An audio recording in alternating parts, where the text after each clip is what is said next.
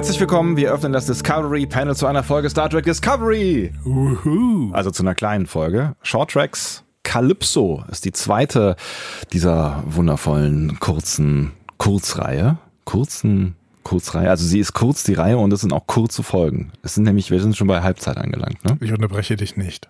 Danke. Du guckst einfach nur kritisch. Eigentlich hast du ein Lächeln im, äh, im, im Kopf. Natürlich, es ist Karneval. Oh ja, 11. Fast 11. Love und Zirke. Wir sind wieder da. Sehr schön. Haben wir nicht auch das letzte Jahr irgendwie, hast du das eben behauptet, äh, am, am 11.11. aufgenommen? Ich glaube schon. Oder an Karneval. Also, oder am ähm, ähm, Rosenmontag. Ich bin mir nicht mehr sicher. Beides ist möglich. In der Bit heute. Andreas Dom. Und Sebastian Sonntag. Oh Gott. Ja, wir schwanken heute ein bisschen zwischen äh, Karneval und Hochkultur, würde ich sagen. Ja, das, das, das wird, es wird ein interessantes ähm, Spannungsfeld, an dem wir uns heute entlanghangeln werden. Ja, hast du gerade irgendwas gedrückt? Ich hatte gerade große Angst, dass du gerade irgendwas abspielst. Was? Nee, ich, äh, ich äh, habe nur behende geswitcht zwischen äh, Notizen und äh, dem Aufzeichnungstool und einer Webseite, die ich eben geöffnet habe, um mich an etwas zu erinnern, was äh, gleich noch eine Relevanz haben wird. Unser Thema heute. Calypso. Wie mache ich leckeres Eis selber? Kal Calypso Es Cola. Es hieß Oder? Calippo oder so, ne? Ja, genau. Hieß es so? Ja, ich Ähm, schon. würdest du mal gerade ein bisschen Hafenmusik einspielen? Oh, Hafen oder Harfen? Har Überleg dir was. Ja, Also, wenn du Santiano gerade dabei hast, würde ich auch die nehmen. Es kommt, es kommt so ein bisschen auf den Zweck an. Also wenn du eher so ein bisschen raue See und Möwe haben willst, dann äh, ist es ja was anderes, als wenn du irgendwas äh, Softes und Entspannendes haben Ich will willst. soft und entspannt. Sehr wohl. Ihn allein, der so herzlich zur Heimat und Gattin sich sehnte, hielt die unsterbliche Nymphe, die hehre Göttin Kalypso, in der gewölbten Grotte und wünschte sich ihn zum Gemahle. Das war ähm, ein Auszug aus Homers, äh, Humus. Das war ein kleiner Insider-Gag für Leute, die äh, Ah. mich kennen. Äh, Homers Odyssee aus der Übersetzung von Johann Heinrich Voss aus dem Jahre 1793. Hat also was mit unserer Folge zu tun, möglicherweise, die ähm, zumindest den Namen Calypso trägt. Ja. Ja. Ich, äh, und tatsächlich, ähm, ich greife mal vorweg. Ja. Äh, wir haben hier eine relativ deutliche Übernahme des Calypso-Motivs aus der Odyssee, ähm, die Michael Chabon hier äh, in einer schönen Art und Weise in den Star Trek-Kosmos übertragen hat. Oh, Und, das war ähm, schon eine Wertung. Das war eine kleine Wertung, genau. Ähm, und ähm, de dementsprechend werde ich immer mal wieder kurze Zitate aus der Odyssee bringen. Ich freue mich jetzt schon drauf. ja, natürlich. Ich als ähm, deutlich kleingeistigerer Part dieses Podcastes äh, musste sofort an Hör denken bei dieser Folge. Mhm. Ne, dieser Film, wo äh, Joaquin Phoenix sich in die Stimme von Scarlett Johansson verliebt. Ja. Ich mich gleich mit. Ähm, Wie oft hast du dich in deinem Leben schon in Scarlett Johansson verliebt? in Scarlett Johanssons Stimme bisher nur einmal. äh, Okay. Ja. Ansonsten ähm, diverse Male. Ähm, auch ein, ich finde auch ein toller Film, auch ein äh, äh, ähnliches, ein ähnliches Motiv irgendwie ein Stück weit. Das Motiv gibt es natürlich schon länger, ne? Also, ähm, und wir werden hier auch sehen, dass äh, Shaban und Olatunde, Olatunde Osunsanmi, äh, der Co-Executive Producer von, ähm, boah, schwieriger Satz übrigens, von Star Trek Discovery Ja. äh, und Regie, äh, Regisseur dieser Folge, auch Leiter des Regie-Teams von Star Trek Discovery mittlerweile, ähm, dass die hier immer wieder Anleihen von in der Popkultur nehmen, äh, an verschiedensten Stellen, das teilweise auch wirklich ähm, als, als direktes Zitat benutzen. Ja, also eigentlich direkt von Anfang an. Ne? Also man wird ja schon mit einem, einem popkulturellen Zitat reingeworfen in die Folge. Ne? Genau. Und ähm, ja, ich finde, ich finde eben, dass man da ganz viele Motive eben aber auch aus anderen, ähm, aus anderen Filmen oder Serien oder so kennt. Also ich finde, hier steckt teilweise ein Stück weit auch 2001 drin. Hier steckt ganz, ganz stark Wall-E drin. ähm, Da, da habe ich noch nicht drüber nachgedacht, aber das finde ich eine interessante These. Ja, 2001 steckt irgendwie immer äh, drin, wenn, wenn äh, eine künstliche Intelligenz ähm, versucht eigenständig zu handeln oder eigenständig handelt. Ne? Also irgendwie ist das ja so ein bisschen die Mutter dieser, dieses Genres geworden, so ein Stück weit. Ne? Ja, beziehungsweise ich würde da sagen, ähm, Solaris war ja sogar noch ein bisschen früher, mhm. zumindest als Buch. Und auch Solaris-Motive würde ich hier teilweise drin erkennen. Also ähm, ich glaube, Michael Chabon weiß, was er tut hier an der Stelle und weiß, in welchem Kosmos er sich bewegt.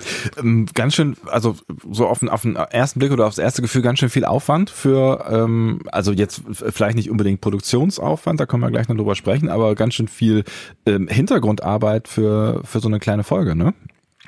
Ja, ich weiß nicht genau warum, aber ich also ich würde es begrüßen, wenn das immer so wäre. und äh, ich finde, vielleicht möchte Michael Chabon hier einfach mal zeigen, dass er das kann. Mhm. Dass er als Trekkie ähm, durchaus Star Trek schreiben kann, sich aber durchaus auch an, an anderen Genres und anderen Franchises irgendwie äh, Anleihen nehmen kann. Denn äh, Chabon wird ja ähm, im Writers-Team der Picard-Serie sitzen. Meinst du, er will damit auch so ein bisschen das, das Image von Star Trek oder sein eigenes Image als Star Trek-Macher aufpolieren, so nach dem Motto, ähm, wir können, also das, das ist jetzt hier, was Leuten, die Star Trek gucken, eigentlich klar ist, das ist jetzt hier nicht alles nur irgendwie Science-Fiction-Schund, äh, sondern hier geht's auch um große Fragen. Und das jetzt mal einfach so in 15 Minuten irgendwie zusammengeballt, irgendwie mal dann auch so mit, mit Zitaten versehen, zu zeigen, hier steckt auch was hinter. Also als Trekkie würde ich jetzt sagen, er möchte dieses Image wieder äh, reaktivieren mhm. und nicht äh, quasi erwecken. Mhm. Ich finde, ähm, ja, Shabben hat auch selber einen, einen, Ruf zu verlieren. Ne? Der hat einen Pulitzerpreis für Cavalier and Clay bekommen mhm. ähm, und der, der hat verschiedenste äh, Science-Fiction-Filme auch in letzter Zeit geschrieben. Ich denke mal an John Carter zum Beispiel, mhm. die aber auch einen guten Ruf haben. Also zumindest vom Drehbuch her. Nicht immer von, von der Umsetzung mhm. her, aber das Drehbuch ist grundsätzlich eben was, was Gutes.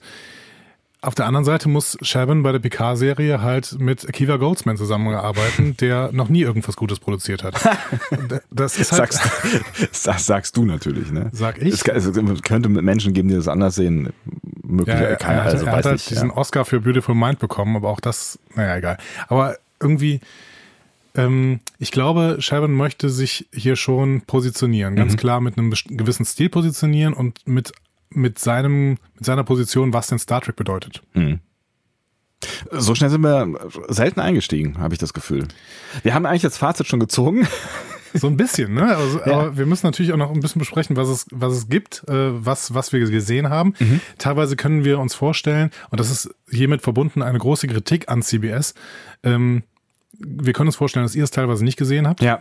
Ne? Denn nicht jeder ist so wahnsinnig und reist dafür in die USA, mhm. äh, um, um sich eben diesen äh, Short-Track auf CBS All Access anzuschauen. Es ist ja halt auch nicht günstig. Ne? Die vier Flüge, die wir jetzt gekauft haben, äh, ne, hin und zurück, war jetzt auch schon nicht unanstrengend. Ja, das Gute also ist ja, finanziell auch. Wir, wir sind ja ähm, quasi durch euer, euer Podcast-Geld, was wir die ganze Zeit einnehmen, können wir uns das natürlich leisten. Klicks, Klicks, Klicks. Genau. Hm. Wer bezahlt uns eigentlich dafür? Weiß nicht, hatte das nicht irgendwann mal was mit Hobby zu tun? Ach so. Ja. Ich bin mir auch nicht mehr so ganz sicher. Ja, aber war ja auch schön, die äh, auf dem Flughafen. Hat ja, ja, gereicht. Ja, es ist total schade. Ich finde es echt, ich verstehe es auch ehrlich gesagt nicht so richtig, ähm, warum da nichts passiert oder warum nicht Netflix da irgendwie mit ins, ins Boot geholt äh, wird. Äh, also, wenn, es, wenn sie es halt mit, mit den restlichen Rechten machen, warum nicht jetzt mit denen mit den vier Folgen. Das tut doch auch nicht weiter weh. Oder ich meine, warum stellen sie die Dinge nicht einfach ins Netz? Weil das sind es doch, das sind Webisodes so, ne? Also das. Ja. Und vor allen Dingen Webisodes, die offensichtlich auch nicht so teuer sind. Also ich meine, die, die arbeiten mit, ähm, mit bestimmten Sets, die es gibt. Ne? Das wird offensichtlich auch in irgendwelchen Drehpausen gedreht. Ja, die haben ein paar gute Schauspieler dabei. Alice Hodges hier als Hauptdarsteller, finde ich, macht auch einen recht überzeugenden Job. Mhm. Das heißt, er hat wahrscheinlich auch was gekostet. Aber das war's dann aber auch. Das ist ein Premium-Produkt. Ne? Ja. Also dann sollen sie es doch bitte raushauen. Ich verstehe es auch echt nicht, ja. Ja, ich weiß, ich weiß es nicht, was die damit möchten. Vor allen Dingen, ich weiß, dass in den USA die Reaktionen auf die Short Tracks sehr, sehr ähm, gespalten sind, mhm. wenn nicht sogar eher negativ. Ach echt? Hat damit zu tun, dass CBS All Access irgendwie immer mehr als, als Abzock ähm, Plattform gilt, weil mhm. da halt gerade nichts passiert. Und dann bringen sie irgendwie diese, diese Short Tracks jeden Monat und die Star Trek-Leute sollen irgendwie weiterhin CBS, CBS All Access genau dafür für 15 Minuten im Monat weiter abonnieren. Und ja, das geil, ist, ja. ist, halt eine Frechheit eigentlich. Ja, das stimmt allerdings. Ja, schwierig. Ich weiß nicht, was, was man da sonst noch so sehen kann, aber ich habe auch schon gelesen, dass das Angebot äh, irgendwie nicht so richtig super ankommt. Es sind halt CBS-Serien, mhm. ne? Wenn du CBS-Serien sehen willst, dann ist es sicherlich ein schönes Ding, aber irgendwie, ähm, also der, der Markt in den USA, dieser Streaming-Markt ist ja weitaus äh, breit gefächerter als unserer. Ich meine, hier hast du ja irgendwie drei, vier Streaming-Anbieter, mit denen du quasi auch alles abdecken kannst. So. Und das ist eine Entwicklung, die ich überhaupt gar nicht gut finde, also wie sie, sie in den USA gerade stattfindet. Und jetzt kommt ja noch irgendwie Disney, die nächstes Jahr auch einen äh, Streaming-Channel aufmachen wollen und dann alle ihre Inhalte quasi aus den anderen Channels rausziehen wollen. Und das ist halt total dämlich. Also ich habe ja überhaupt gar keinen Bock, dann äh, irgendwie in drei Jahren für, für jedes Franchise oder für, je, für jede äh, Firma, die irgendein Franchise hat, dann äh, Geld extra zu zahlen. Also ja, das nichts, ist, nicht zu vergessen Apple, ne? Und äh, auch Google Pay wird sich da irgendwann mit in diesen ja. Top schmeißen lassen. Ne? Also es ist, vielleicht brauchen wir irgendwann mal eine Firma, die sich äh, mit zähen Verhandlungen irgendwie so als, als Spotify der Filme und Serien herausstellt, irgendwie, mhm. die alles hat, mit einem ja, teureren Abo-Modell. Natürlich wird das dann in, in, Richtung irgendwie 50 Euro gehen oder sowas, aber ähm, dann hat man vielleicht auch alles. Hm. Wer weiß, wann die Leute damit dazu bereit sind, das zu zahlen. Ich weiß nicht, also noch bin ich, also irgendwie reicht mir ein Streaming-Anbieter oder die Kohle für einen Streaming-Anbieter. Ja. Du kannst halt über Amazon äh, natürlich auch ganz, ganz viel äh, kaufen. Ne? Ich weiß gar nicht, ob Star Trek Discovery mittlerweile auch auf Amazon ist. Das weiß ich nicht, ja. Also, äh, ich glaube glaube nicht. Ich kann es mir gerade nicht so richtig vorstellen. Ja. Naja, wir werden Seite sehen. Ist, ist, ist das, was Netflix anbietet, eben auch relativ beschränkt. Ne? Mhm. Und wenn du äh, bestimmte Serien willst, die hast du eben nicht bei Netflix und die kommen dann auch da nicht hin. Ja. Schwierig. Naja, also freuen wir uns äh, im Umkehrschluss darüber, dass wir Discovery dann auf Netflix sehen werden, die Shorttracks halt eben nicht und das ist äh, total schade und äh, ich finde auch ohne soweit jetzt vorgreifen zu wollen, du hast das Attribut schön ja eben auch schon gesagt, ich finde nach der zweiten Folge tut das noch ein bisschen mehr weh als nach der ersten Folge. Ja, das würde ich auch sagen. Ähm, und wenn ihr die Möglichkeit habt, dann ähm, fahrt mal nach Amerika für die Folge. Definitiv. Sollen wir inhaltlich ein bisschen einsteigen? Wir haben ja ein bisschen über das Team gesprochen, was hinter dieser Folge steht. Das ja. sind eben Michael Chabon und Olatunde und Sunsami. Dieser Name wird mir niemals gut von den Lippen ich gehen. Super, trotzdem, dass du den sagst, ja. Trotzdem ist es ein äh, guter Typ offensichtlich, mhm. ne, der äh, mittlerweile mehr und mehr Einfluss auf Star Trek Discovery bekommt. Und dieser Einfluss scheint auch relativ positiv zu sein. Also mhm. in der ersten Staffel war das ja durchaus ähm, der Regisseur von mit den besten Episoden, die wir so gesehen haben. Mhm. Ne? Ähm, ich glaube, der hat gemacht ähm, ähm, Oh Gott. Äh, ich, eine meiner Lieblingsepisoden aus der ersten Teil der Staffel, vielleicht sogar die Lieblingsepisode. Wie hieß sie denn noch? Deine Lieblingsepisode Context is for King? Nee. nee, Context is for Kings war die dritte. The Budget's Knife cares for the lamb, not for ja. the lamb. Aber er hat die fünfte gemacht, die danach. Uh, uh, Choose Your Pain. Choose Your Pain. Hat er ah, okay. Genau. okay. Und die fand ich richtig gut, tatsächlich. Hm. Er hat später, glaube ich, noch eine gemacht im, im Spiegeluniversums. Ähm, Dings. Umfeld. genau. Aber ein guter, guter Typ. Ähm, und äh, wie gesagt, äh, auch die Regie bei dieser Episode hier hat mich durchaus überzeugt. Da können wir aber nachher bestimmt nochmal mhm. das ein oder andere Wort drüber verlieren. Ja. Ja, ist eigentlich ein ganz guter Plan. Starten wir einfach mal rein. Ne? Vielleicht noch ein paar Hintergründe aus der griechischen Mythologie. Kalypso ist eine Meernymphe. Wird in der Odyssee immer wieder ähm, hehre Göttin genannt, aber tatsächlich ist sie eine Meernymphe. Sie wohnt in der äh, Odyssee auf der Insel Ogygia. Schöner Name. Warst mal da? Äh, letztlich nicht. Ansonsten äh, hättest du vielleicht noch äh, Spuren gefunden, denn Odysseus war da. Ach, auch erst vor kurzem, oder? Ja, ungefähr. Er landet äh, relativ am Ende seiner Odyssee da. Mhm. Ähm, irgendwann, kurz vorher, haben nämlich seine Gefährten die Rinder von Helios genascht. Rinder naschen? Ja. Klingt, klingt sehr schön. Fand Helios, oh, ich habe ein Rind genascht. Fand Helios doof, äh, ist zu Zeus gegangen, hat gesagt, so, pass mal auf, mach mal irgendwas. Und dann hat Zeus einen Sturm geschickt. Äh, Odysseus hat Schiffbruch erlitten mhm. und äh, alle seine Gefährten sind gestorben und Odysseus ist ähm, auf Ogygia gelandet.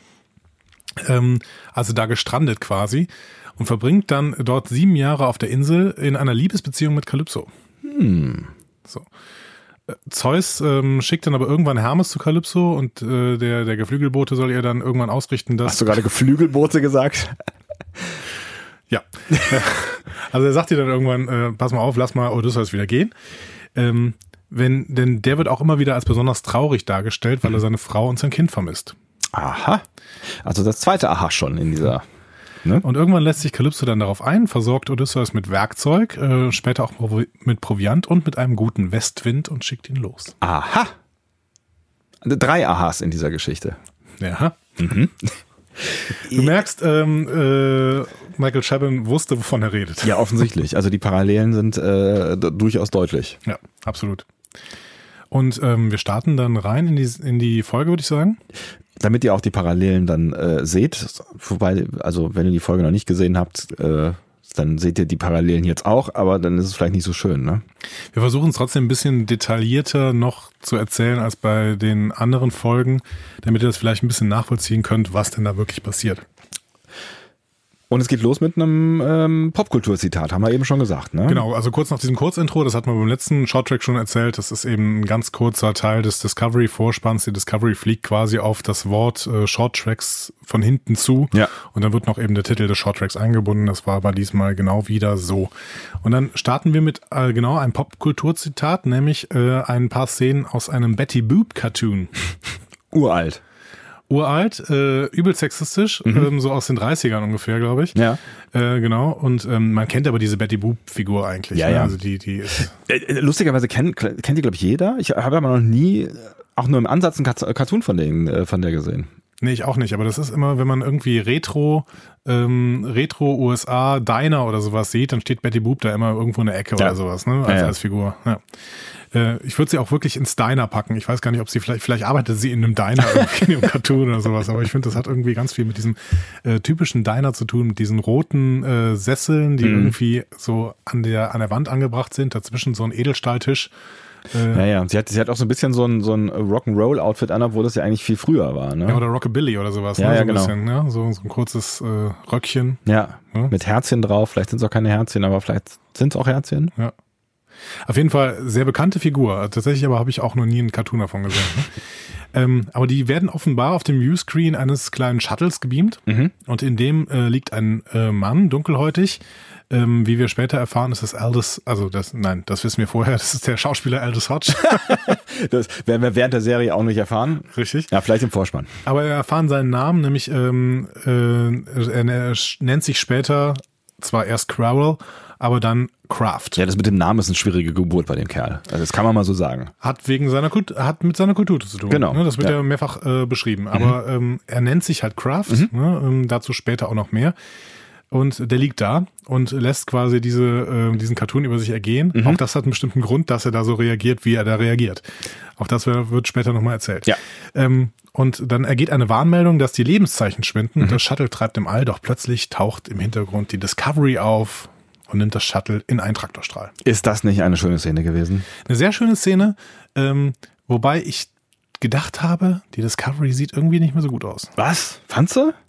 Also jetzt nicht von der Animation her. Ja. Ich fand die da sehr schön. hm, Aber ähm, die sieht nicht mehr so geleckt aus.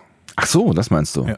Sieht so ein bisschen, ein bisschen abgeranzt aus. Das ist mir gar nicht so richtig so aufgefallen. Ich war, ich war in dem War-Modus und fand es toll, wie wir so über die, die Discovery quasi von oben drüber geflogen sind und dann ja Halt machen am Schriftzug vorne, ne? Und äh, ähm, habe gar nicht so darauf geachtet, was da sonst noch so äh, drumherum war. Aber das, das hat ja durchaus, macht das ja Sinn. Also es hat ja Gründe, warum sie Ja. dann aussehen, so aussehen Vielleicht habe ich es mir deswegen auch nur eingebildet, Ja. aber irgendwie ähm, beim, beim letzten Shorttrack weiß ich noch, dann äh, ist die Discovery ja so auch in einer der ersten Szene so an uns vorbeigeflogen, Mhm. von rechts nach links, glaube ich.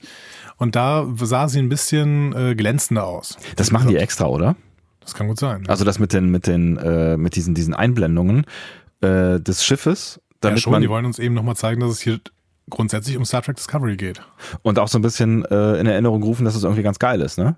Also ich glaube, deswegen gehen wir auch später auf die Brücke, habe ich so das Gefühl. Also einfach nur um dieses Gefühl einfach mal, Am Leben zu halten. ja, Ja, Hm. ja ich meine, die Pause zwischen diesen beiden Staffeln ist schon sehr, sehr lang. Ne? wir reden von einem Jahr, Wir reden von einem Jahr und das, also über ein Jahr. das nee, über ein Jahr nicht. Das haben wir nicht im Dezember angefangen? Letztes, letztes Mal? Nein, wir haben früher angefangen, das ist richtig, aber wir haben ja auch später aufgehört. Also wir haben ja äh, im Februar aufgehört. Das heißt, es ist kein wir haben Jahr. auch früher aufgefahren. Ach so. Ja. Ah. Zwischen Februar und dem nächsten Januar liegt nicht ganz ein Jahr.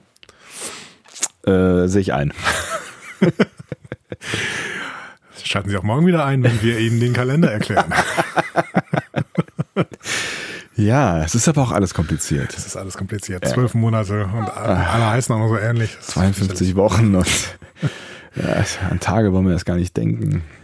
Ja, aber ich finde, also ähm, ja, es gibt ein paar Premium-Serien, die sich tatsächlich sehr viel Zeit zwischen den einzelnen Staffeln nehmen. Wir sehen das gerade bei Game of Thrones, äh, das trotzdem nicht in Vergessenheit gerät, obwohl das jetzt fast zwei Jahre sind zwischen diesen beiden äh, letzten Staffeln. Ja, oder House of Cards, das hat jetzt natürlich hatte auch andere Gründe, aber es hat ja auch eine ganze Weile gedauert, äh, bis jetzt die fünfte, sechste Staffel angelaufen ist. Ja, aber das finde ich ist so ein bisschen in Vergessenheit geraten und tatsächlich ähm, sind die ersten äh, Reviews dieser letzten Staffel ja auch relativ schlecht. Ja, es ist vielleicht auch ein schlechtes Beispiel gewesen, weil es ja produktionsbedingt da so ein bisschen Schwierigkeiten gab, weil ja Kevin Spacey rausgeflogen ist ähm, und die auch einen Teil, glaube ich, wenn ich jetzt richtig in Erinnerung habe, neu drehen mussten, weil Das schon ein Teil mit. Kevin Spacey, glaube ich, gedreht war. Das weiß ich nicht, kann sein.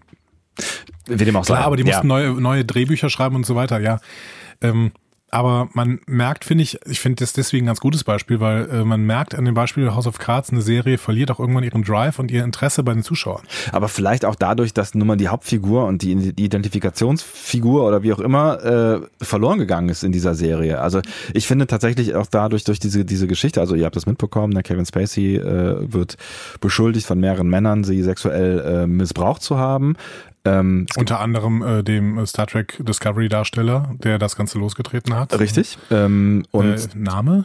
äh, Lieutenant Stamets. ja, ich, ich hatte ich hatte ihn eben gerade noch. Wir sind ein bisschen, wir gehen teilweise ein bisschen äh, mit unserem Gedächtnis baden.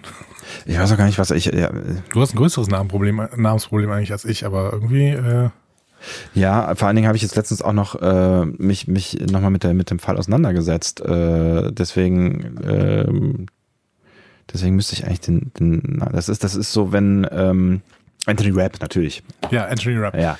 Äh, das ist so, wenn du, wenn du äh, irgendwie vor äh, dem Klassenkameraden stehst, dessen Namen du immer kanntest und dann sagt der Hallo Andi und der denkst so, Hallo Du.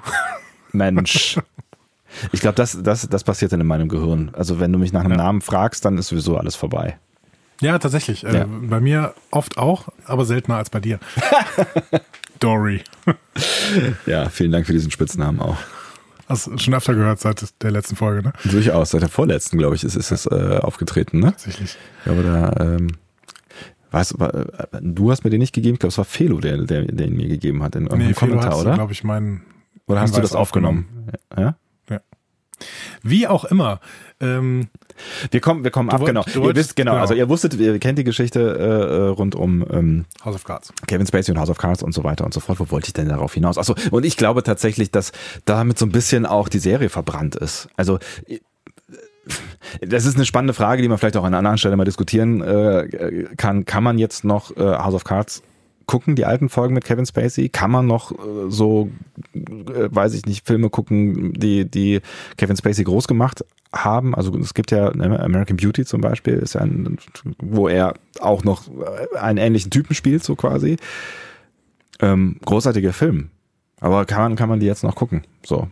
Ich verweise für diese Diskussion auf den neuen Kinofilm Werk ohne Autor. Deutscher Kinofilm, bitteschön einmal schauen und äh, dann in die Diskussion einsteigen mit den Menschen, mit denen ihr gerne diskutiert. Dauert einen kleinen Moment. Also Werk ohne Autor. Dauert drei Stunden, glaube ich, ne? Ja, ja. ich glaube schon. Da muss man sich mit einem Moment Zeit vernehmen. Genau. Ja. Ähm, Wir reden über Star Trek wir Discovery. reden über Star Trek Discovery. Auch Man da merkt ist es natürlich- kaum, ja. Auch da ist natürlich ähm, ein, ein ganz, ganz wichtiger Darsteller seit der ersten Staffel nicht mehr dabei. Und äh, trotzdem müssen die Leute an der Stange gehalten werden, ne? Bei der Stange. Ich überlege, Überlegst wen? Wen ich meine? ich, äh, ich überlege, ob du, äh, also es gibt ja, es gibt ja mehrere Möglichkeiten äh, von Menschen, die jetzt äh, nicht mehr mit dabei sind. ja. Ähm, ich vermute, du verweist auf Lorca. Ja, natürlich. Wen, an wen dachtest du denn? Kalber zum Beispiel. Kalber, ja, Ich glaube, der hatte eine große Fanbase. da ist eine große Fanbase, war aber nur in der ersten Halbstaffel dabei und wird ja tendenziell zurückkommen. Möglicherweise. Hashtag Spoiler.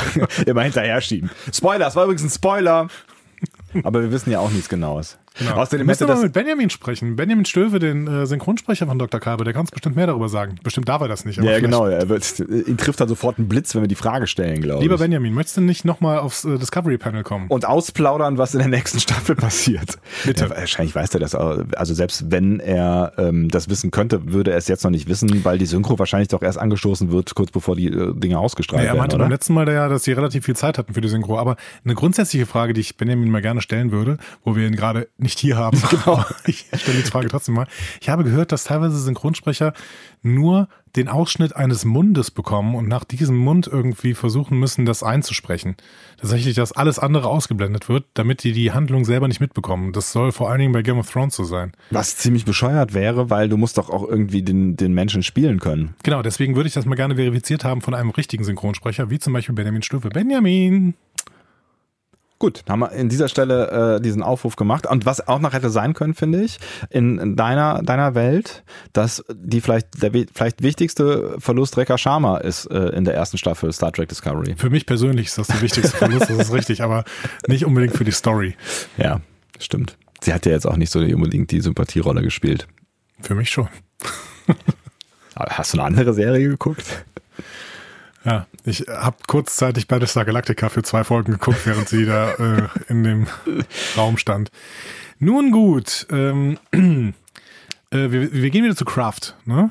So heißt der Typ übrigens äh, in, in dem Shorttrack, über den wir ja eigentlich reden. Warum, warum reden wir denn immer über irgendwas anderes? Warum Ich- schweifen wir denn jedes Mal ab? Ich habe keine Können Ahnung. wir uns nicht? Wir brauchen irgendwen, der uns mehr die ganze Zeit hier in, in, in der Ecke des Raums steht und uns mit einer Peitsche dazu äh, bringt, uns zu konzentrieren. so mit so mit so Buzzern, so Elektroschocks übermittelt. Au. Au. Das ist doch ein guter Plan. Sehr gut. Lass uns den umsetzen. Also Kraft erwacht auf der dunklen Krankenstation. Ähm, man muss im Vorfeld dieser, dieses Shorttracks vielleicht noch sagen, es gibt einige Logiklöcher in diesem Shorttrack. Das ist aber nicht unbedingt schlimm. Also wie ist er denn jetzt eigentlich auf die Krankenstation gekommen? Gebeamt? Okay. Wie hat man ihn ausgezogen? Auch gebeamt? Ist das denn eine Lösung für alles? Gebeamt? Okay, gut. Also wir haben ihn ausgebeamt, äh, aus, ausgezogen, gebeamt. Ja, ich weiß nicht, also äh, äh, es, es, es, es wurden ja auch seine Wunden behandelt, ne? Und Ja. ähm, wenn man aus der Ferne äh, irgendwie mit Lasers, Skalpell, Skalpellen oder mit irgendwelchen Hautscannern oder Rege Regeneratoren da arbeiten kann, dann kann man doch bestimmt auch mit irgendwelchen St- Stoffwegmachungstools arbeiten, oder? Gibt's sowas dann nicht auch? Der Computer der Discovery kann auf jeden Fall ziemlich viel offensichtlich. Deswegen ähm, und äh, ist ja auch hat sich auch selber verbessert über die Jahre. Dementsprechend ähm, okay, nehmen wir das mal so hin. Er ist gebeamt worden, er ist nackt gebeamt worden, also er wurde ausgezogen gebeamt Ja. und äh, nackt versucht er dann auch aus dem Bett zu steigen, aber fällt natürlich erstmal hin, weil seine Muskeln atrophiert sind. Oh, atrophiert. Ja, Das Dropping von Fremdwörtern, Wörtern, Wörtern hier, das ist ein neues Hobby von dir geworden, habe ich das Gefühl. wieso Muskel äh, nicht- Atrophose? Habe ich, hab ich, hab ich, zu viel, hab ich zu viel Dr. House geguckt? Oder Ich weiß was? nicht, Das ist für mich überhaupt kein Fremdwort mehr. Muskeln atrophieren haben. Ernsthaft? Ja. Das ist nicht in meinem, meinem äh, aktiven und auch nicht in meinem passiven Wortschatz. Okay. Entschuldigung, ich wollte nicht zu viel äh, ähm, Fremdwort-Dropping machen. Du musst dich nicht entschuldigen. Ähm, also seine Muskeln atrophiert. Ähm, Awkward Moment. ich habe gerade tatsächlich eine SD-Karte aus meinem Computer gezogen und gemerkt, dass sie Vollständig verbogen ist. vollständig verbogen und aufgebrochen ist. Ist das dieser Datenklau, von dem wir mal alle reden? Bricht man dafür eine SD-Karte auf? Ich weiß nicht so genau. Gott, oh Gott, oh Gott. Was ist das? Also, äh, Kraft, Muskeln atrophiert, ähm, fällt zu Boden. Er rafft sich auf, äh, während wir schnell merken, dass Kraft vom Computer beobachtet und gescannt wird. Von einem Computer-Display, was uns äh, symbolisiert wird, wie äh, im guten alten Knight Rider-Style ein bisschen, quasi. so ein bisschen ne? tatsächlich, ja, Ja. genau. So ein, so ein leichtes Fadenkreuz in der Mitte, ne, was so immer wieder einen Fokus setzt und so. Ja. Aber vor allen Dingen ist es halt dieser, dieser, dieser Monitor quasi, dieser kleine Mini-Monitor, ähm, wo es den Stimmausschlag gibt. Und das ist ja genauso wie bei Knight Rider. ja, tatsächlich. Den gibt es aber zu diesem Zeitpunkt noch nicht. Zu diesem Zeitpunkt gibt es nur dieses Display, Mhm, stimmt. was ihn so ein bisschen beobachtet. Und äh, Wir Kraft- sind quasi in der Rolle. Ne? Also wir sehen durch des Computers Augen. Genau, der hangelt sich dann, äh, also Kraft hangelt sich so zu so einem Wandschrank und nimmt sich ein medizinisches Instrument, sah so ein bisschen aus wie so ein, ja, so diese medizinischen Hammer, mit denen man so aufs Knie haut, um Reflexe zu testen oder sowas. Ne? Das ist schon ein großes Gerät. Also ich fand, das war schon ganz schön, keine Ahnung. Ich, also ich habe mich echt gesagt gefragt, wofür die das brauchen, weil die doch immer alles irgendwie mit irgendwelchen Strahlenzeug-Dingern behandeln. Ja, keine Ahnung, ob man das irgendwo einführen kann. Oh Gott, don't, don't.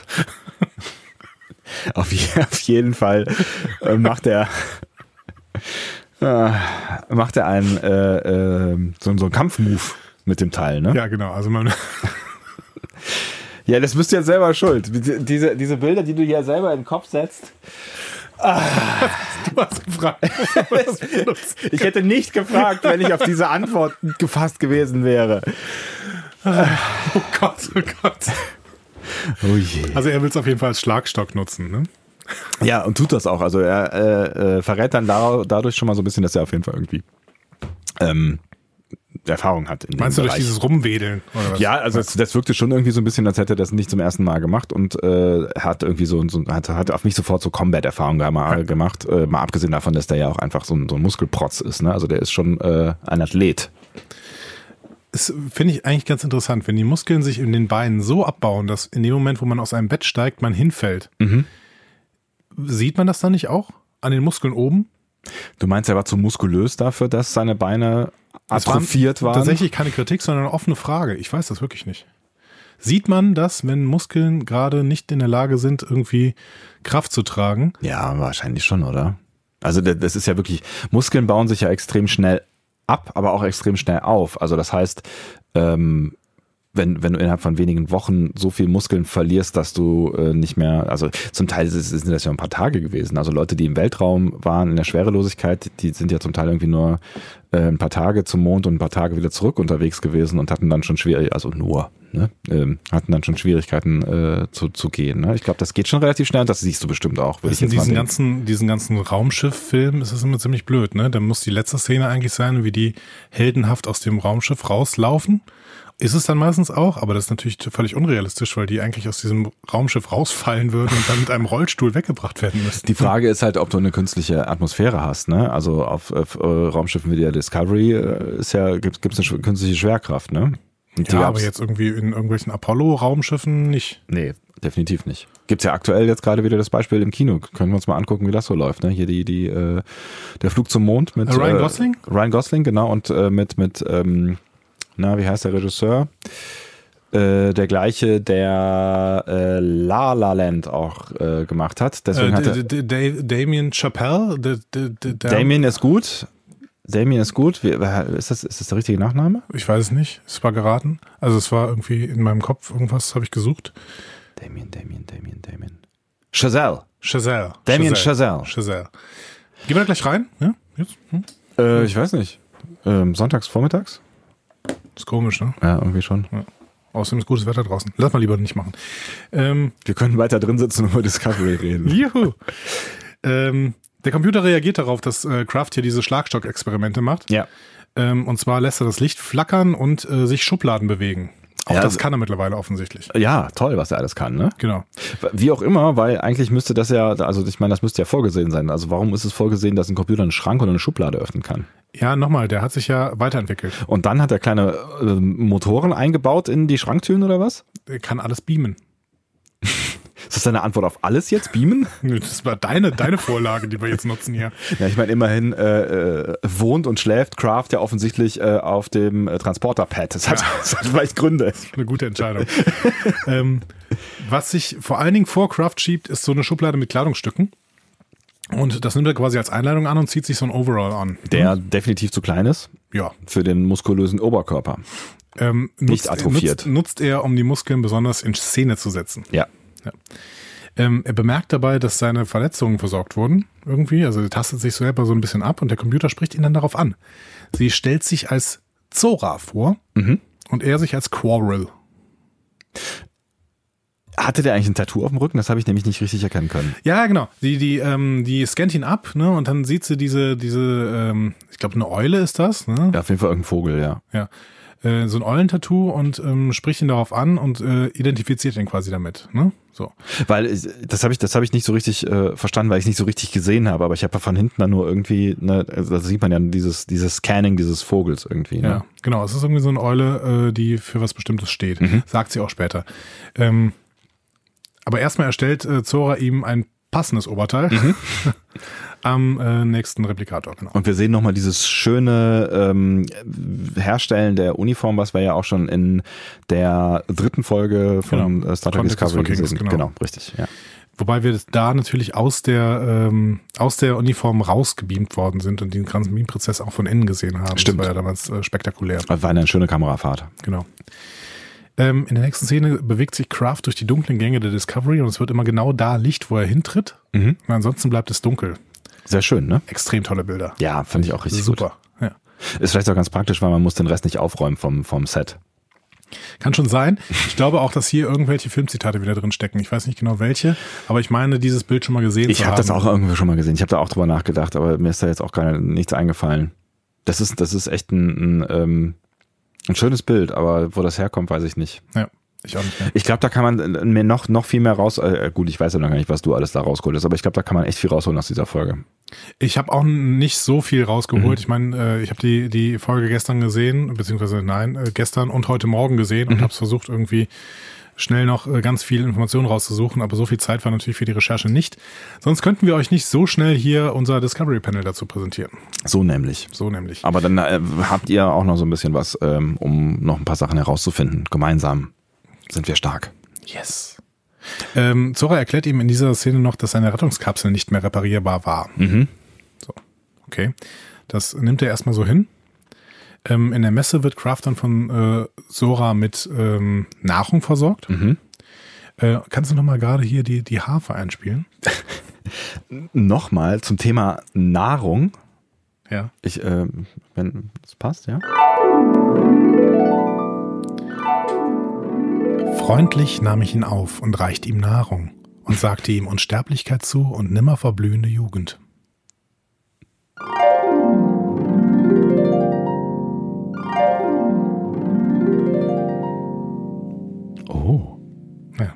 Auch hier wieder ein direktes Zitat äh, aus dem fünften Gesang der Odyssee. Mhm.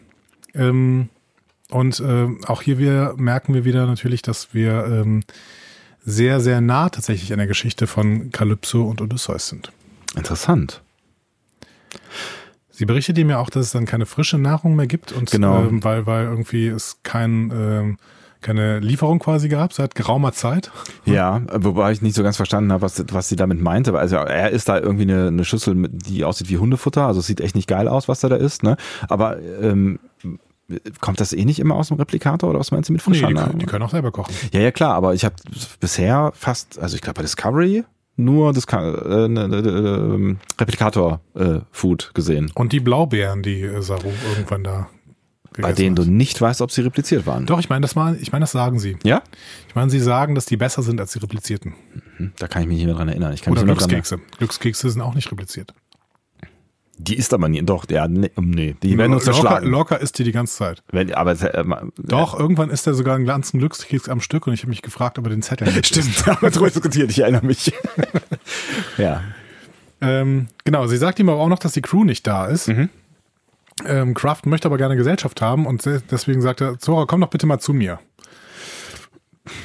da hatten wir einen gewissen Wissensvorsprung. Äh, zumindest habe ich nie daran gezweifelt, dass Zora tatsächlich die KI des Schiffs ist und nee. nicht irgendeine Frau, die ihn die ganze Zeit beobachtet. Und ich könnte, hätte mir, also ich meine, ich finde es auch komisch, dass die Frage dann erst kommt, ne? Also ich meine, ich hätte mich das, glaube ich, schon früher gefragt oder dann auch den Computer, also die Stimme gebeten, doch jetzt mal, ne? Ja. Aber äh, Kraft scheint da noch ein bisschen naiver zu sein. Können wir auf kult kulturelle äh, Dinge schieben, wenn, wenn wir das wollen würden, wobei sein Schiff jetzt auch, oder seine Rettungskapsel Kapsel ist jetzt auch nicht ähm, den, wobei es ist ja nicht seine. Ach, schwierig. Ähm, schwierig. Genau. Also vielleicht sind es kulturelle Dinge. Vielleicht. Kulturelle Dinge ist ein gutes Stichwort. Also erstmal lacht sie ihn aus, äh, weil er das noch nicht verstanden hat, dass mhm. sie eine Computer-KI ist. Und wir erfahren dann aber noch was von Crafts Kultur, nämlich ähm, sie möchte seinen Namen wissen. Mhm. Ähm, und er sagt zwar Quarrel, aber, ähm, beziehungsweise nein, er sagt Craft. Mhm. Aber wir erfahren auch, dass es in Crafts Kultur offensichtlich unüblich ist, anderen Menschen seinen wahren Namen zu sagen. Ja.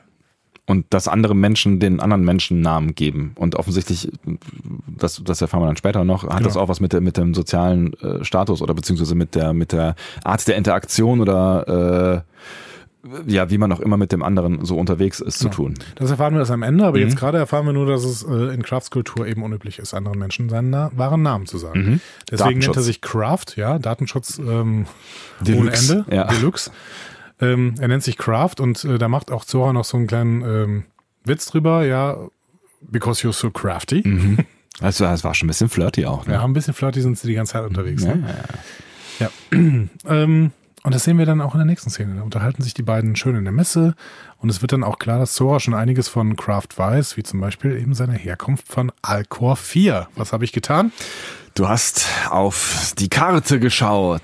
Klapp, klapp, klapp, klapp, klapp. Ja, ich habe etwas in die Karte geschaut und ähm, habe Alcor nicht gefunden als System. Oh. Ähm, dann habe ich mal kurz äh, Google angeschmissen und habe herausgefunden, dass Alcor und Myza Doppelsterne sind, die wir am Himmel sehen können. Also wir als Menschen. Ach was. So. Wir gucken äh, nach oben, suchen das Sternbild des großen Bären und ähm, da drin sind die, da ist der Doppelstern Alcor und Myza. So. Ich habe da noch ein paar Informationen für, die kann ich gerne droppen, wenn dich das interessiert. Ja, mich würde tatsächlich interessieren, wo die denn da sind. Also ich meine, ähm, also wie weit die dann, dann weiß ich nicht, von irgendwas Bekanntem. Also von der Erde ist Alcor 81,2 Lichtjahre entfernt. Ähm, und das ist, äh, Alcor ist eine ähm, Sonne, die 13,4 mal so viel Leuchtkraft hat wie die Sonne. Ähm, Spektralklasse A5, Größenklasse 4,01, Durchmesser 1,76 mal die Sonne. Also es ist einfach ein Sternensystem und offensichtlich gibt es da mehrere Planeten in dem Star Trek Kosmos und einer davon ist Alcor 4 und darauf können Menschen wohnen. Hm. So. Aber bei Star Trek kommt das bis jetzt nicht vor. Wie gesagt, ähm, Ja, man fragt sich ja schon auch, warum die Discovery da rumhängt, aber die Frage können wir vielleicht uns gleich nochmal stellen. absolut. Es gibt sogar Fotos von, von Alcor und. Also du kannst sie halt wirklich mit bloßem Auge sehen, aber es gibt eben so schön fotografierte Fotos von der äh, European Space Organization. So, kann man sich mal im Netz angucken. Äh, ich gehe mal wieder zu meinen Aufzeichnungen bezüglich der Folge. Ah ja, da war noch irgendwas. Genau. Also wir wissen, wo er herkommt, Ja. also beziehungsweise äh, Zora weiß, wo er herkommt. Genau. Und sie weiß auch, dass Kraft ein Soldat ist. Das erkennen, hat sie offensichtlich erkannt. Du hast eben schon gesagt, so wie er dieses äh, medizinische Instrument da schwingt, liegt das auch nah. ähm, außerdem ist das Shuttle wohl eine Rettungskapsel einer Spezies namens Vidreich. Relativ schwierig auszusprechen, für mich zumindest. Ich weiß nicht, wie du es versuchen würdest. Ich fand das schon ganz gut. Vidreich. Vidreich. Ähm, ja, ist nicht, ist, ist nicht ganz so einfach. Ich habe mich auch gefragt, äh, wie es geschrieben wird. Ähm, aber so offensichtlich, wie Ja. du es hier äh, in den Stichworten zusammengefügt Genau, das hast. äh, V. Äh, Quelle Memory Alpha, Ja. V Apostroph D R A Y S H. Mhm. So. Mit denen liegen die Bewohner von äh, Alcor 4 offenbar im Krieg, wird gesagt. Mhm. Spannend an diesen Vidreich ist tatsächlich, dass die äh, offenbar popkulturelle Artefakte aus der Pre-Warp-Zeit anderer Kulturen sammeln. Das wird ja an dieser Stelle gesagt. Das finde ich, finde ich wirklich eine coole, coole Eigenschaft eines, äh, einer Spezies, Mhm. weil das ganz, natürlich, ganz viele Möglichkeiten gibt, irgendwelche Sachen einzubauen. Ähm, und Kraft konnte das nicht mehr ausstellen, dass die ganze Zeit dieser Betty Boop Cartoon abgespielt wird und deswegen hat er den 11.000 Mal gesehen, wie er, wie er selber sagt. Vielleicht übertreibt er hier, aber ja. Nee, Also- Quatsch, stimmt, das sagt Nee, er gar nicht Zora, selber. Zora sagt Zora, das, ja genau. Und er sagt dann daraufhin irgendwie, ja, ich habe ich hab's nicht mehr herausgefunden, wie man es äh, ausschaltet, weil Zora ja irgendwie unterstellt, der muss der wohl ziemlich gut gefallen haben. So, Genau. so äh, nee. Stell dir mal vor, du musst das 11.000 Mal irgendwie das immer dasselbe sehen. Es ist ganz egal, was auch immer. Ich glaube, es ist schlimm. ja. Und dann hast du es halt direkt, also in der, in der ersten Szene sieht man ja, es ist ja direkt vor seinen Augen. Ne? Ja. Also du kannst sie eigentlich nur zumachen. Sobald du sie aufmachst, ist, ist die wieder da, die alte. Er sagt ja auch, it's torture. ne? Ja. Also, also eine größere Folter kann ich mir auch kaum vorstellen. Doch Nee. wahrscheinlich Waterboarding oder sowas, aber gut. Ähm, auch von Zora erfahren wir noch was. Die ist seit circa 1000 Jahren allein. Natürlich ein Hinhörer, ne? tierisch, weil so weit in der Zukunft in Star Trek waren wir nun wirklich noch nicht. Ähm, und das äh, soll wohl eine Zeit sein, in der der Computer sich weiterentwickelt und eine Persönlichkeit entwickelt hat, wie sie sagt. Ne? Was auch so ein bisschen die, diese Zora-Person erklärt, weil ich habe mich dann schon irgendwie gefragt, warum ist die denn in, jetzt auf der Discovery nicht so präsent? Ja, wir haben ja schon teilweise gedacht, dass der Computer durchaus auch ein paar Persönlichkeitsmerkmale bei Discovery hat, was bei den alten Serien eben nicht der Fall war. Mhm. Wir erinnern mal darüber, äh, daran, dass äh, Tilly sich diverse Male mit dem Replikator streitet. Das stimmt, ja. Ne? Ähm, wobei das, wobei das äh, seinen Höhepunkt ja auch in, in, in Runaway äh, erreicht. Ne? Also da gibt's ja diese Diskussion über, äh, was ist gut und was ist nicht gut. War das in Runaway oder war das nicht als, als ähm, Burnham und Tilly da durch das Schiff laufen und danach irgendwie äh, sich ein Frühstück zubereiten möchten? Könnte sein, dass es da auch gewesen ist, aber ich meine, es wäre auch in Runaway gewesen. I don't know. Ich glaube nicht. Ich glaube, in Runaway spuckt der Replikator nur Unmengen an Zeugs durch die Gegend. Wenn du weiterredest, kann ich mal nachgucken. Musst, musst du nicht, musst okay. du nicht. Aber wir sehen auf jeden Fall die Anlage, dass, ein, dass der Computer oder die KI des Schiffs irgendwie Persönlichkeit hat, die gab es offensichtlich schon mhm. bei Discovery oder in der Discovery-Zeit. Ist es die gleiche Stimme? Habe ich mich gefragt? Mhm. Ich mich auch. Aber niemand von uns hat nachgeguckt. Richtig. Gut. Dann lösen wir das äh, in der nächsten Folge auf, wenn es wieder heißt Discovery Panel. Wir reichen das nach. Bis dahin, alles Gute euch. Achso, nee, sorry, das war, das war ein bisschen voreilig ich habe ja auch schon verabschiedet. ähm, ja, genau. Ähm, Kraft will dann die Brücke sehen.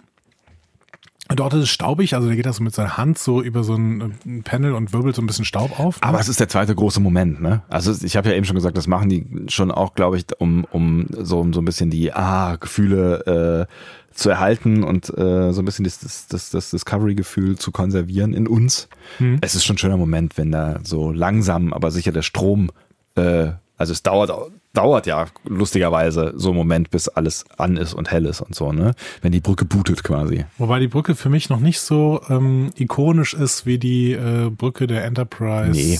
Ähm, D zum Beispiel. D, genau, oder ähm, die, die Kirk Enterprise, was war das nochmal? A. A? Mhm. Also später auch irgendwann mal in den Filmen B, aber ich glaube nur im letzten Film. Oh das war A, genau, und die NX01 ist noch vor A, ne? Genau. Also, genau. Ja. Genau. Also die, die, die Brücken sind ein bisschen ikonischer, finde ich. Also die äh, Discovery-Brücke braucht noch ein bisschen, weil die auch ein bisschen weitläufiger ist. Aber natürlich war das ein, ein schönes Gefühl, dass Lorca da wie ein Dirigent draufsteht und wirklich alles ähm, hm. ja, dirigieren kann halt. Ne? Ja, wir sehen natürlich jetzt auch viel mehr in, in Discovery an Locations, als wir das in, in TNG zum Beispiel äh, gesehen ja. haben. Also da spielen ja ganze Folgen vollständig auf der Brücke. Stichwort Production Value. So, ja. ja. Ne, es hat alles seine Vor- und Nachteile. Ja. Ich bin aber trotzdem gespannt, wie Anson Mount mit dieser Brücke interagieren wird als Captain Pike. Ich freue mich auch drauf. Ich freue mich auch tierisch drauf. Ähm, ja, genau. Es ist staubig und wir sehen, Alcor 4 ist sogar in Reichweite. Mhm. Aber das einzige Shuttle, sagt Sora, das habe ich nicht so hundertprozentig verstanden, ist noch nie geflogen. Das habe ich auch nicht so ganz verstanden, tatsächlich, ja. Und hat deswegen jetzt tausend Jahre stillgelegen und deswegen äh, ist es irgendwie unsicher, damit loszufliegen. Äh, auf jeden Fall, also ich habe mitgenommen, die redet irgendwie sich raus. So, das war so der erste Moment, wo ich gedacht habe, ähm, weil als, als sie gesagt hat, dein Shuttle ist so kaputt, das kann man nicht reparieren, das habe ich noch gekauft. So, mhm. und das war so der erste Moment, wo ich gedacht habe, ah, die will den eigentlich da halten. Genau. Die Discovery darf auch nicht bewegt werden, sagt mhm. sie. Das hätte der letzte Captain oder die letzte Captain wohl befohlen. Ja. Und Order ist Order. Und da sind wir halt äh, bei Hal. Ja. Genau, richtig. Da sind wir voll bei 2001. Mhm. Der äh, ähm, Kraft protestiert an der Stelle auch so ein bisschen. Der sagt, pass mal auf, du hast das vor tausend Jahren von irgendeinem Captain bekommen, der hundertprozentig tot ist. Was mhm. ist los, ne? Ja, aber Order ist Order. Genau. So ist es. Ja. Ähm, und wir sehen dann Kraft, wie er in eine Hängematte liegt, äh, liegt, die er sich offensichtlich in äh, den Transporterraum gehangen hat. Mhm. So. Und er schaut sich ein bewegtes Bild, also es ist irgendwie so eine Fotografie, die aber irgendwie so GIF-mäßig ist, ne? mhm. ne? so, ein bisschen ähm, Animation drin, ja. von seiner Frau und seinem Sohn an. Ähm, und ich brauche mal wieder Harfe. Oh, natürlich, sehr gerne.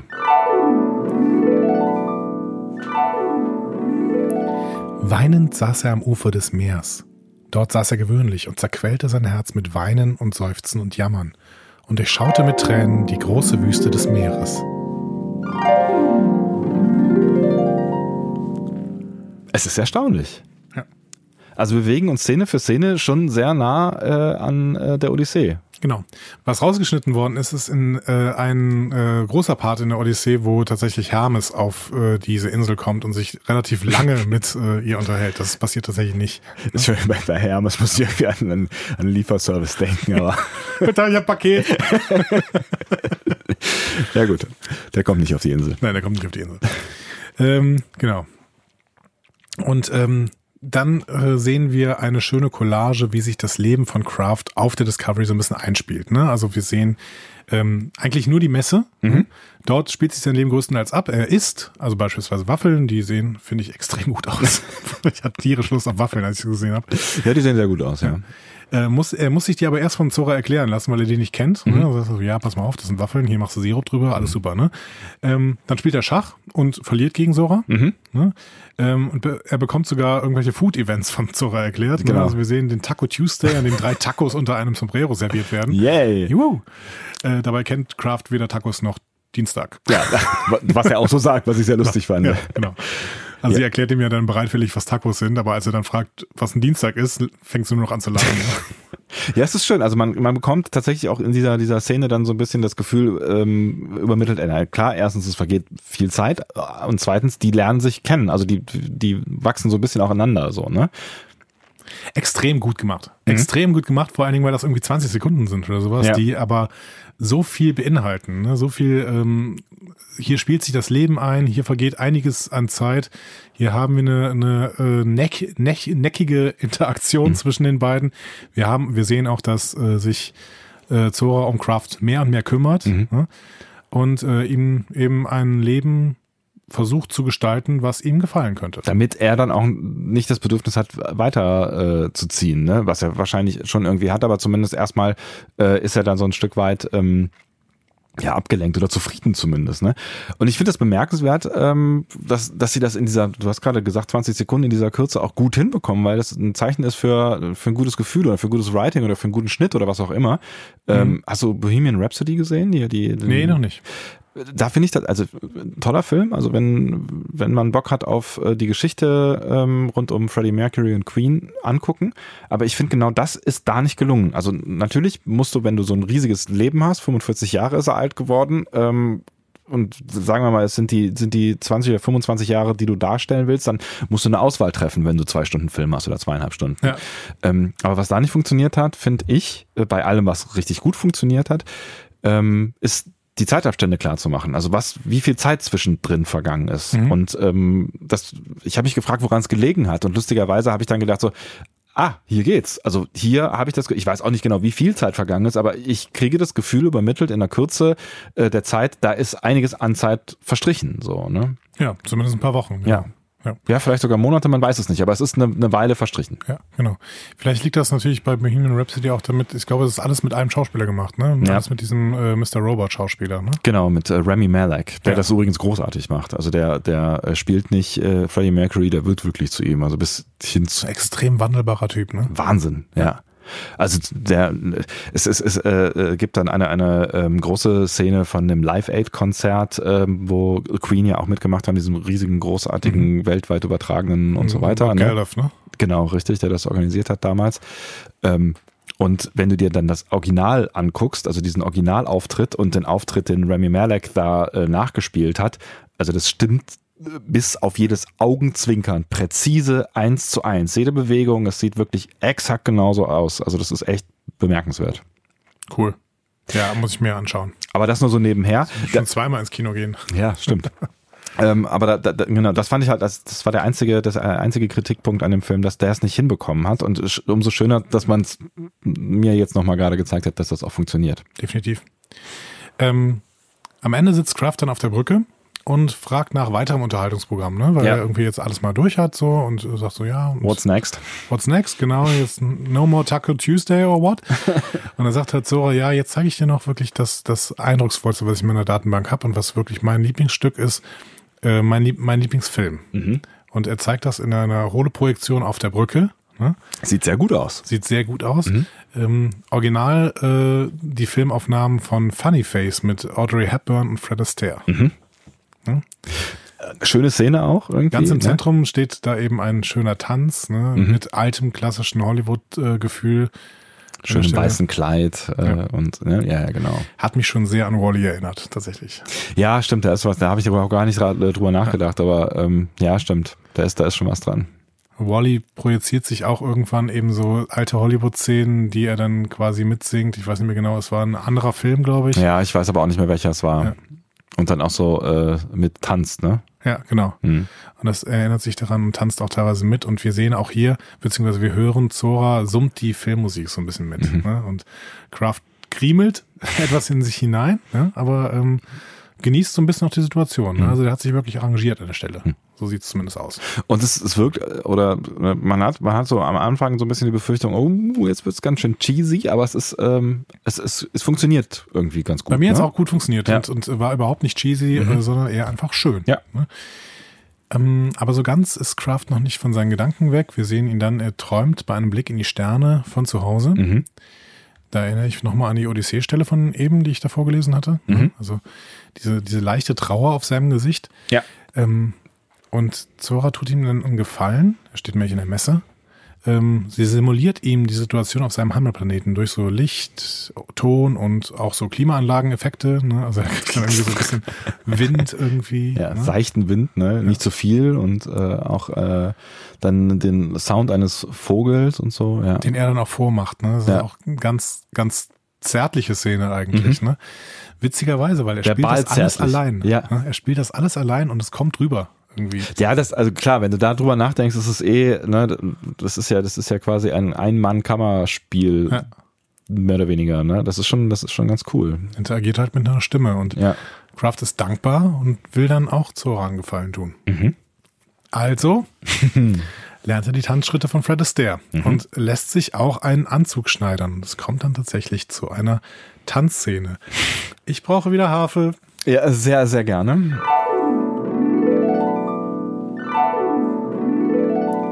Beide gingen zur Kammer der schön gewölbten Grotte und genossen der Lieb und ruhten nebeneinander. Als die dämmernde Frühe mit Rosenfingern erwachte, da bekleidete sich Odysseus mit Mantel und Leibrock, aber die Nymphe zog ihr silberfarbenes Gewand an, fein und zierlich gewebt und schlang um die Hüfte den Gürtel schön mit Golde gestickt und schmückte das Haupt mit dem Schleier.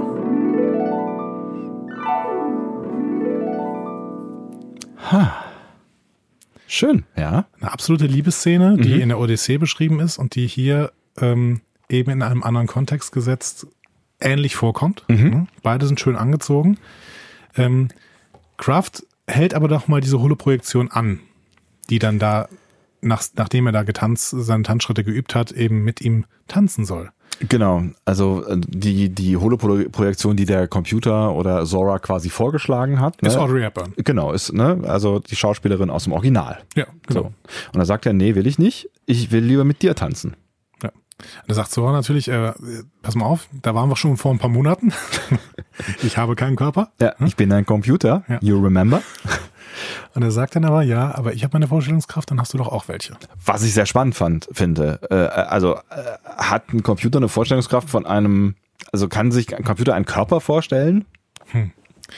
Die KI, die sich so über tausend Jahre weiterentwickelt hat, selber, ist offensichtlich dazu in der Lage. Und zwar auch ruckzuck, ne? Also da gibt's dann keine Diskussion mehr. Das ist dann, wird dann, ne? sofort erscheint quasi ein, ein neuer Körper. Genau.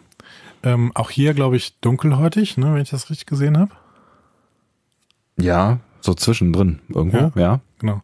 Und ähm, mit diesem Zora-Abbild aus der Vorstellung von Zora tanzt Kraft dann einen Tanz aus Funny Face vor dieser Hologrammkulisse aus dem Film.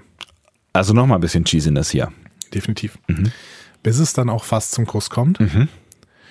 Doch dann kriegt äh, Kraft Flashbacks von seinem Leben äh, mit seiner Frau und seinem Sohn und geht. Ja, also man sieht dann immer seine Frau und äh, äh, ein Baby. Ich glaube, wir haben eben gar nicht erwähnt, äh, in äh, was für einem Zeitrahmen das alles spielt. Na, er erzählt an irgendeiner Stelle nochmal, ähm, dass er sein Baby das letzte Mal gesehen hat. Da war es nicht mal eins. Mittlerweile äh, müsste er elf sein. Genau. Ja, Also ungefähr rund, rund zehn Jahre. Aber auf jeden Fall ist es jetzt nicht irgendwie ein Abbild der Vergangenheit und die sind schon lang tot oder sowas. Genau. Ne? Also er weiß halt, dass seine Familie da noch irgendwo ist und ähm, dass er schon zehn Jahre verpasst hat und eigentlich äh, mit jeder Minute, die er auf dem Schiff rumhängt, äh, weiter das Leben verpasst, was er eigentlich hätte führen können oder führen wollen würde.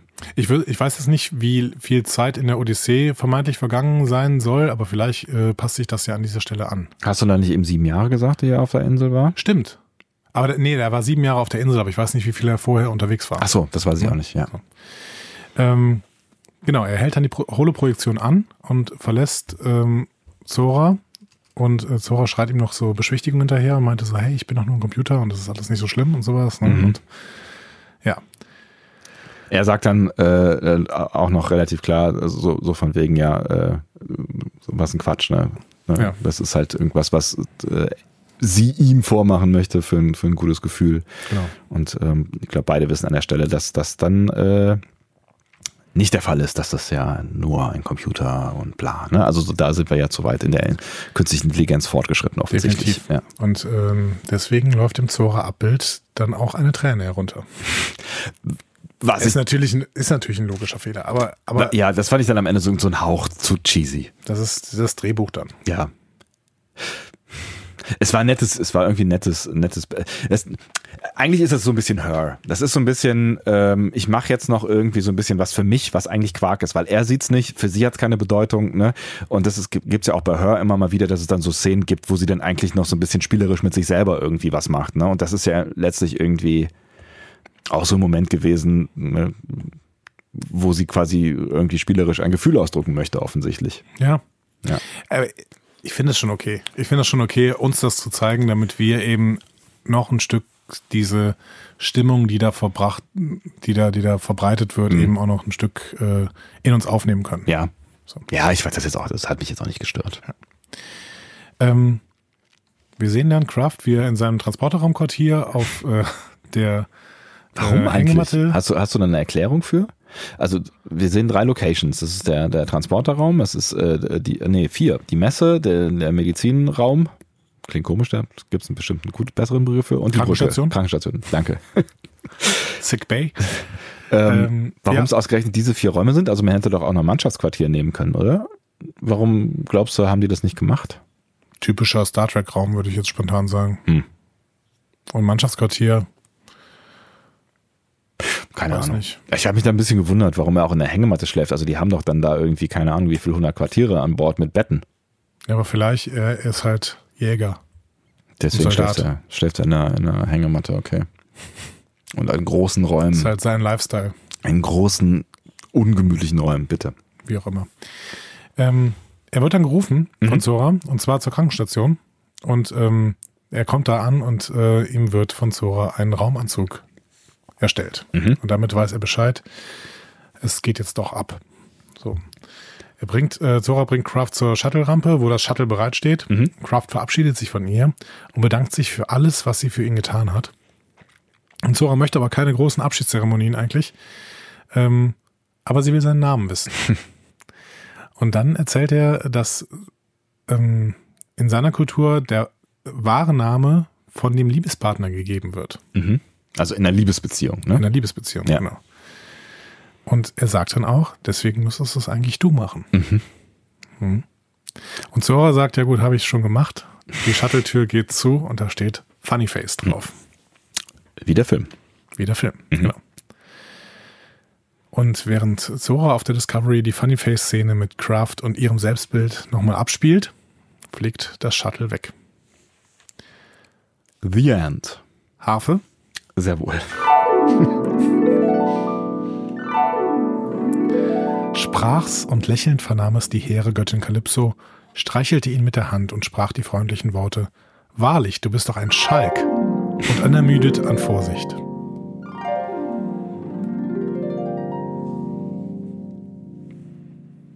Schön. Schön. Ja. Mensch, so viel, so viel Hochkultur heute. Hochkultur, wir sind, wir sind äh, die Instanz, die Hochkultur und Popkultur zusammenbringt. Wer kann das sonst Michael Chabon. in der deutschen Podcast-Szene? Bestimmt auch. Einige, garantiert. Ja. Ähm, ja, da, da kann es einem ja kurz warm ums Herz werden, oder? Was sagst du als Fazit? Als Fazit? Sind wir schon beim Fazit? Ja, Mann. das Ding ist vorbei. Wir Ja. haben alles besprochen. Hast du noch eine Frage? Ich würde sie dir jede, jede Frage beantworten. Jede, jede tatsächlich. Ja. Die Habt ihr da draußen noch Fragen? Wir können, wir können euch übrigens jede Frage beantworten. Wir Macht können- ja. mal Ama, ask me anything. Ask us anything. Aua. Ja, Aua ist da ein gut, guter, guter Begriff für die Kategorie. Also fragen könnt ihr alles, aber Aua macht's vielleicht hinterher dann bei der Antwort. Wer weiß. Fragt nicht nach medizinischen Geräten, auf gar keinen Fall. Auf gar keinen Fall. Ähm, fand ich richtig gut tatsächlich. Also hat mir richtig Spaß gemacht. Äh, alles, von vorne bis hinten. Ich äh, fand äh, den, den Schauspieler toll, dessen Namen ich schon wieder verdrängt habe. Aldous Hodge. Dankeschön.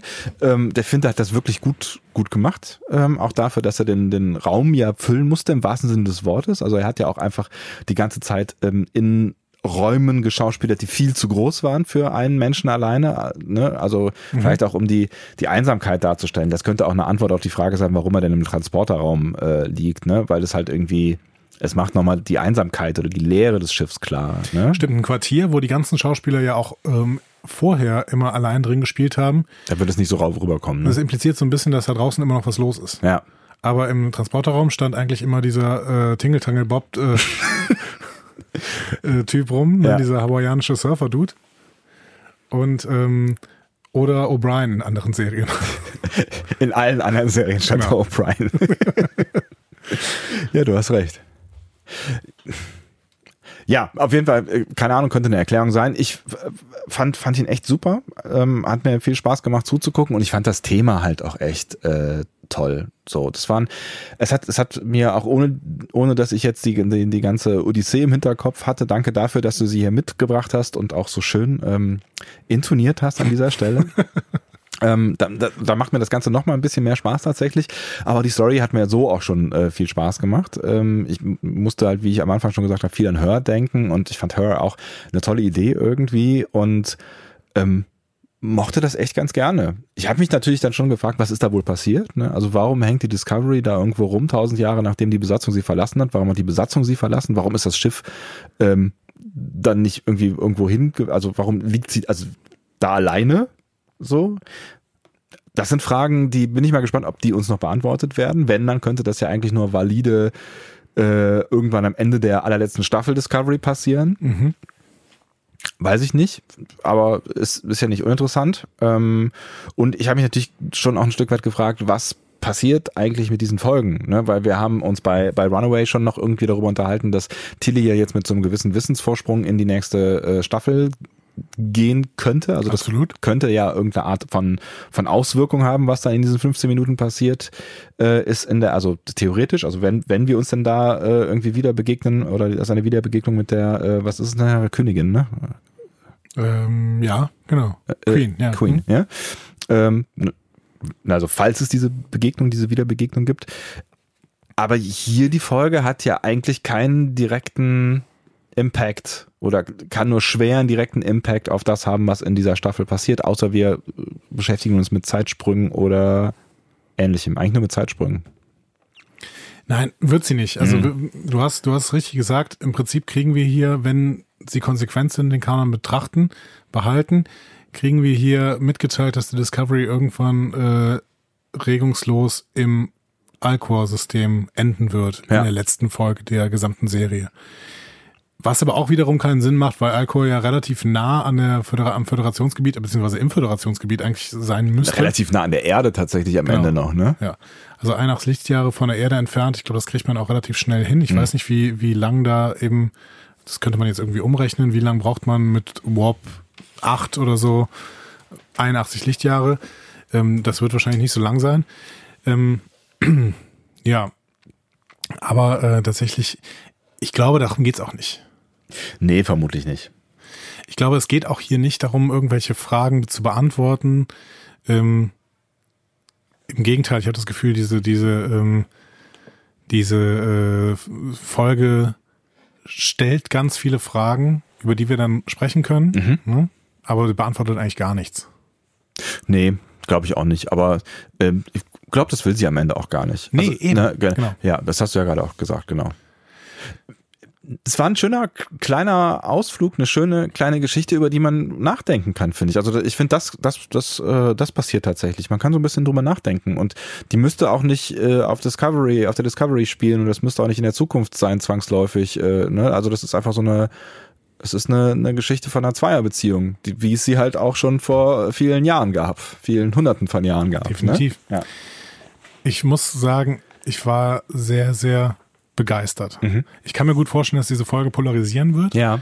Ähm, ich kann mir auch gut vorstellen, dass es viel zu cheesy ist. Also das kann ich mir ja. schon vorstellen. Aber ich war begeistert und habe es wirklich als eines der schönsten äh, Stücke Star Trek seit langer, langer Zeit und damit mhm. nehme ich, glaube ich, die gesamte Enterprise-Ära mit rein. Mhm. Äh, betrachtet. Natürlich ist es ein bisschen einfacher, wenn man wirklich ein äh, Format hat, in dem man irgendwie 15 Minuten völlig losgelöst von allem anderen irgendwas erzählen kann mhm. und ähm, sich dann auch noch klassischen Stoffs bedienen kann, äh, ohne da groß irgendwie auf Konsequenzen zu achten oder sowas. Ja, klar. Das ist ein bisschen einfacher, aber trotzdem, nichtsdestotrotz, die haben das hier richtig gut gemacht. Ich finde, Michael Chabon hat hier was Tolles geschrieben. Mhm. Olatunde und Sami hat das wirklich wunderschön umgesetzt. Also ich fand die Regie auch wirklich toll. Mhm. Ich fand die, die, die Bilder, die da teilweise gestaltet wurden, super. Die Montage war super.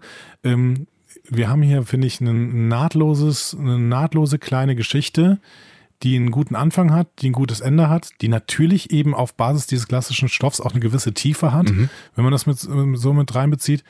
Ähm, ich bin sehr, sehr begeistert und ich kann auch die, also ich habe einige große, hohe Wertungen für diese Folge im Internet gelesen, mhm. unter anderem auf IG, IGN, die, glaube ich, eine der ersten ähm, Wertungen überhaupt rausgepackt haben, mhm. die das auch in den höchsten Tönen gelobt haben und gesagt haben, okay, wenn das wirklich äh, ein Vorgeschmack auf die Picard-Serie ist, ähm, dann äh, werden wir hier in Richtung Meisterwerk gucken können. Mhm. Ne? Ich wiederhole da immer noch, es gibt Akiva Goldsman. Ja, ja. So, ja, ne?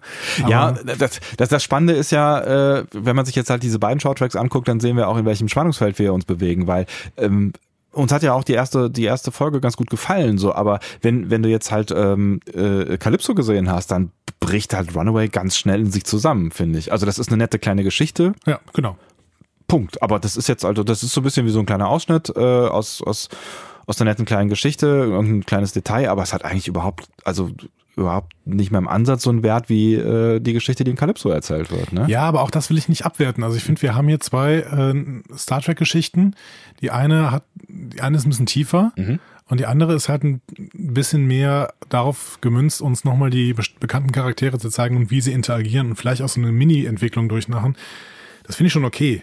Ja, aber das, äh, das, das, das eine ist halt irgendwie so ein Snippet, so ein Auszug aus irgendwas Größerem. Also das ist so ein, so ein kleines, also auch so vom Gefühl her, so ein, so ein, so ein kleiner Ausschnitt aus äh, äh, ja im Zweifel Tillys Leben so und das ist halt äh, also Calypso ist jetzt halt wirklich so eine so eine einfach eine abgeschlossene ähm, Geschichte mit Tiefe so und das kann die, die, äh, Runaway vielleicht auch gar nicht sein oder will es wahrscheinlich auch gar nicht sein. Nein und ja. ich, ich denke auch, dass Calypso jetzt irgendwie keine Chancen auf einen, auf einen Oscar für Nein. Kurzfilme hat oder sowas. Nee. Ne?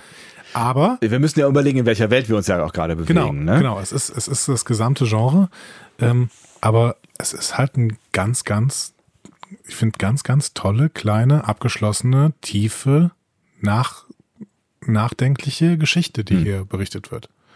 Und es ist klassische Science Fiction. Was macht denn eigentlich, was machen wir denn eigentlich, wenn KI plötzlich Persönlichkeit entwickelt und Persönlichkeit, die so intens ist, dass wir wirklich dazu Liebesbeziehungen aufbauen können. Was ja auch nicht so fürchterlich weit hergeholt ist. Äh, Null. wie wir aus dem ja. japanischen Kulturkreis ja durchaus kennen, gibt es da ja schon diverse Beziehungen zu Gameboys, Hologrammen und äh, Manga-Figuren.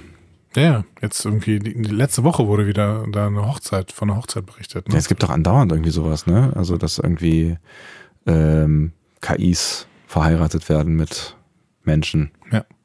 Also aber allerdings nur von, äh, nicht gesetzlich, sondern von äh, irgendwelchen religiösen Menschen. Ne? Ja, und wir sehen irgendwie äh, Sophia, den Roboter, der in Saudi-Arabien die Staatsbürgerschaft bekommen hat mhm. und eben ähm, auch beängstigend menschlich teilweise interagieren kann, auch wenn man natürlich in jeder Phase irgendwie des Gesprächs merkt, dass das ein Roboter ist. Aber klar, es sind Themen, die akut sind. Mhm. Ja, also ne, es, es gab ja jetzt auch irgendwie ähm, vor, vor drei, vier, ich weiß gar nicht mehr, vor ein paar Wochen, ähm, es ist auch egal in einem Podcast, weil ich weiß ja eh nicht, wann ihr den anhört, ähm, mal wieder ein Tatort zu dem Thema. Ich habe ihn nicht gesehen, aber ich glaube, es ist jetzt der vierte, äh, der, wo eine, eine künstliche Intelligenz zumindest unter Mordverdacht steht. Ne? Und also es scheint auch ein Thema zu sein, was er gerade beschäftigt, äh, also gesellschaftlich irgendwie sich Menschen mit auseinandersetzen wollen. Ähm, auch wenn ich glaube, dass das alles noch so einen Moment dauern wird, aber wir sind, bewegen uns ja auch hier in, in einer weiten Zukunft. Aber ich glaube, dass, es eigentlich nur noch so ein, so ein Sprung ist, den der gemacht werden muss äh, in der Entwicklung. Ähm, und wenn dieser Sprung geschafft ist, dann glaube ich, geht, geht diese Entwicklung sehr gewaltig vorwärts. Kommen wir nochmal zur Bewertung der, der, äh, des Shorttracks zurück. Ich kann diese, ähm, ich kann diese Kontroverse über diese Bewertung, die durchaus im Netz abzulesen ist, durchaus verstehen. Ne? Mhm. Ähm, du hast die Cheesiness angesprochen. Ähm, in vielen Reviews kommt auch eine gewisse Langeweile zur, mhm. zum Ausspruch irgendwie. Ja, ja. Vielleicht liegt das auch so bei mir an einer gewissen Faszination dafür, eben klassischen Stoff mit Popkultur zu verweben. Mhm. Das, da bin ich ganz großer Fan davon. Und ich mag es eben auch, wenn, keine Ahnung, ähm, Shakespeare in, äh, bei, in der Motorradserie äh, thematisiert wird, ne? Oder ähnliches. Ja. Ja, ich kann, ich kann, kann ich durchaus nachvollziehen. Also das, das macht äh, Spaß, hier auch zuzugucken, also auch den Gedanken zuzugucken, die sich da offensichtlich Menschen gemacht haben, die das äh, hier umgesetzt haben. Ne? Ich bin gespannt, was ihr darüber sagt. Ich auch. Jetzt ist nochmal so der Teil, wo du sagst, soll ich nochmal die ganzen Sachen sagen, wie man uns erreichen kann? Und ich sage, wie, wissen die ja eigentlich, aber kannst du ja gerne machen. Soll ich das nochmal machen? Wissen die ja eigentlich, aber kannst du gerne machen. Okay.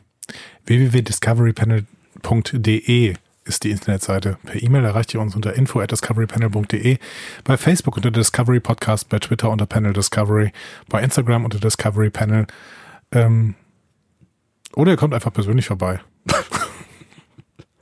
In der Discovery Panel Avenue. Genau, in Discovery Panel Hausen. Ähm, wir müssen noch über die Zukunft reden. Nächste Woche gibt es eine News- und Feedback-Folge. Richtig. Und danach äh, eine, noch eine Lieblingsfolge, ne?